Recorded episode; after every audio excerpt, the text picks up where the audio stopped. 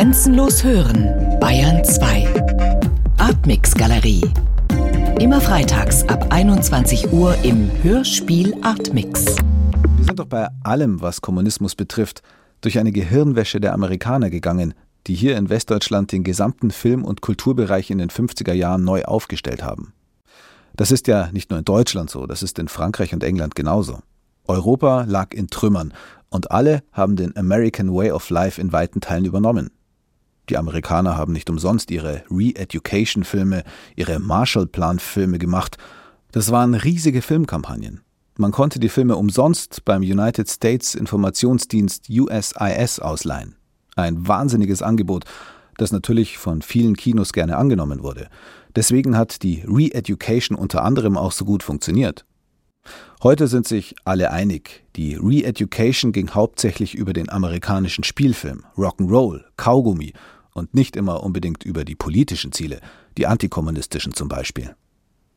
Beim Zusammenbruch des Kommunismus in den 1980er, 90er Jahren ist dann nochmal mit dem Kommunismus abgerechnet worden. Diese Gleichsetzung Kommunismus ist gleich Faschismus, das Aufrechnen der Toten, das Vergleichen von Holocaust und Stasi-Verbrechen, das ist ja alles ganz geschmacklos und häufig genug undifferenziert. Warum spielt der Theatertext Fritz Bauer in Deutschland? Die Revolution sollte ja nach den Gesetzmäßigkeiten des klassischen Marxismus-Leninismus gar nicht in einem Bauernstaat wie Russland entstehen, sondern in einem hochindustrialisierten Staat wie Deutschland oder England, weil da die Verhältnisse so unerträglich würden, dass sich das Industrieproletariat das nicht mehr gefallen ließe.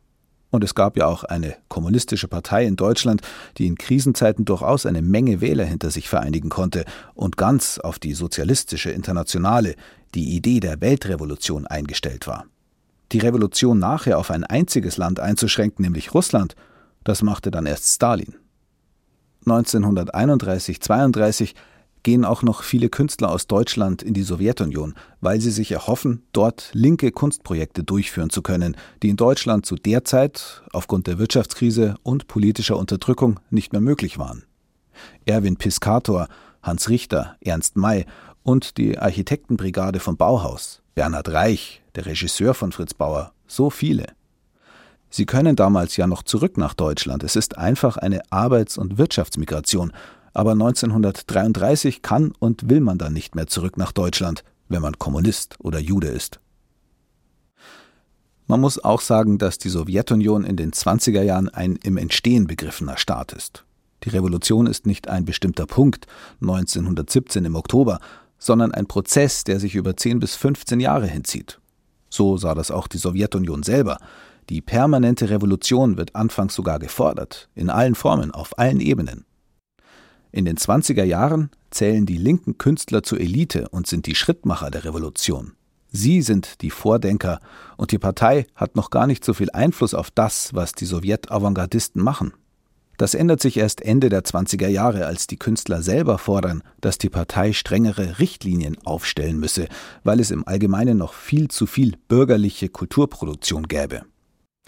1928 unterschreiben also alle möglichen Künstler, darunter Eisenstein und Werthoff, ein Manifest, in dem gefordert wird, dass die Partei sich mehr einmischen soll. Und dann hat sich die Partei eingemischt, aber eben viel zu viel. Sie hat zum Beispiel alle Künstlerverbände aufgelöst. Es sollte von da an nur noch einen einzigen Verband geben. Das sind die Entwicklungen um 1931 bis 1933 und die führen zu dem, was wir heute mit der kommunistischen Kulturpolitik verbinden, die Kontrolle und Zensur aller künstlerischen Äußerungen.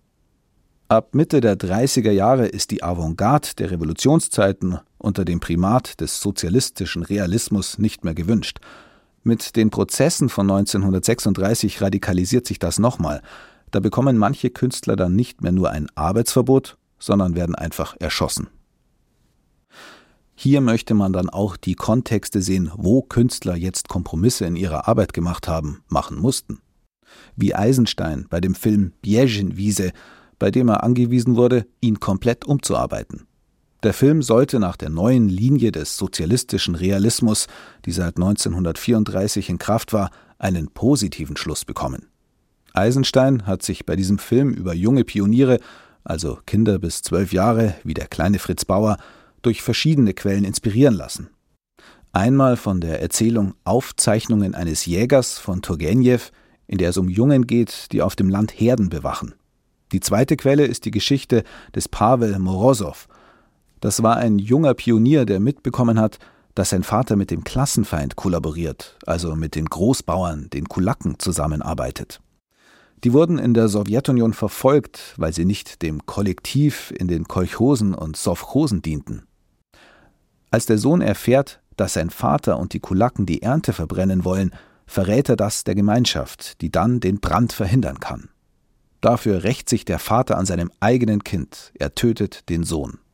Überall in der Sowjetunion gibt es zu dieser Zeit Denkmäler für Pavel Morosow, Bilder, Gemälde, Plakate. Das sollte natürlich ein Vorzeigebeispiel der neuen sowjetischen Linie sein, dass die Liebe zur Partei wichtiger ist als die Liebe zur Familie.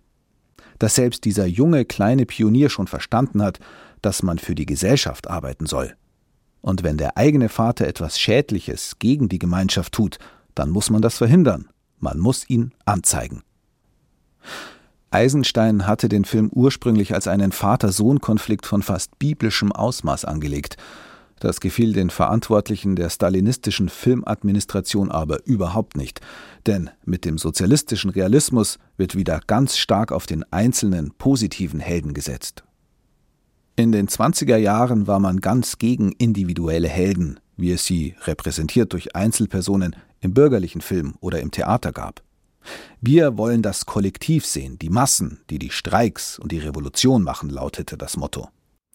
Auch weil es darum ging, sich von der bürgerlichen Kultur zu lösen und eigene proletarische Klassiker zu entwickeln. Das gehört also in den Kontext, eine eigene kommunistische Gegenkultur zu schaffen, die nicht darin bestehen kann, Helden zu bewundern. Vielmehr geht es darum, eigene Themen, eigene Ästhetiken, eigene Filme und eigene Fotos zu entwickeln. Bei Fritz Bauer soll das Kind also kein Held sein. Das liegt daran, dass das Stück von 1928-29 ist, also vor dieser Wende zum sozialistischen Realismus. Zum sozialistisch entworfenen Bild des Kapitalismus gehört die Einheit von Militär, Kapital und Kirche, die gemeinsam gegen das Proletariat vorgeht.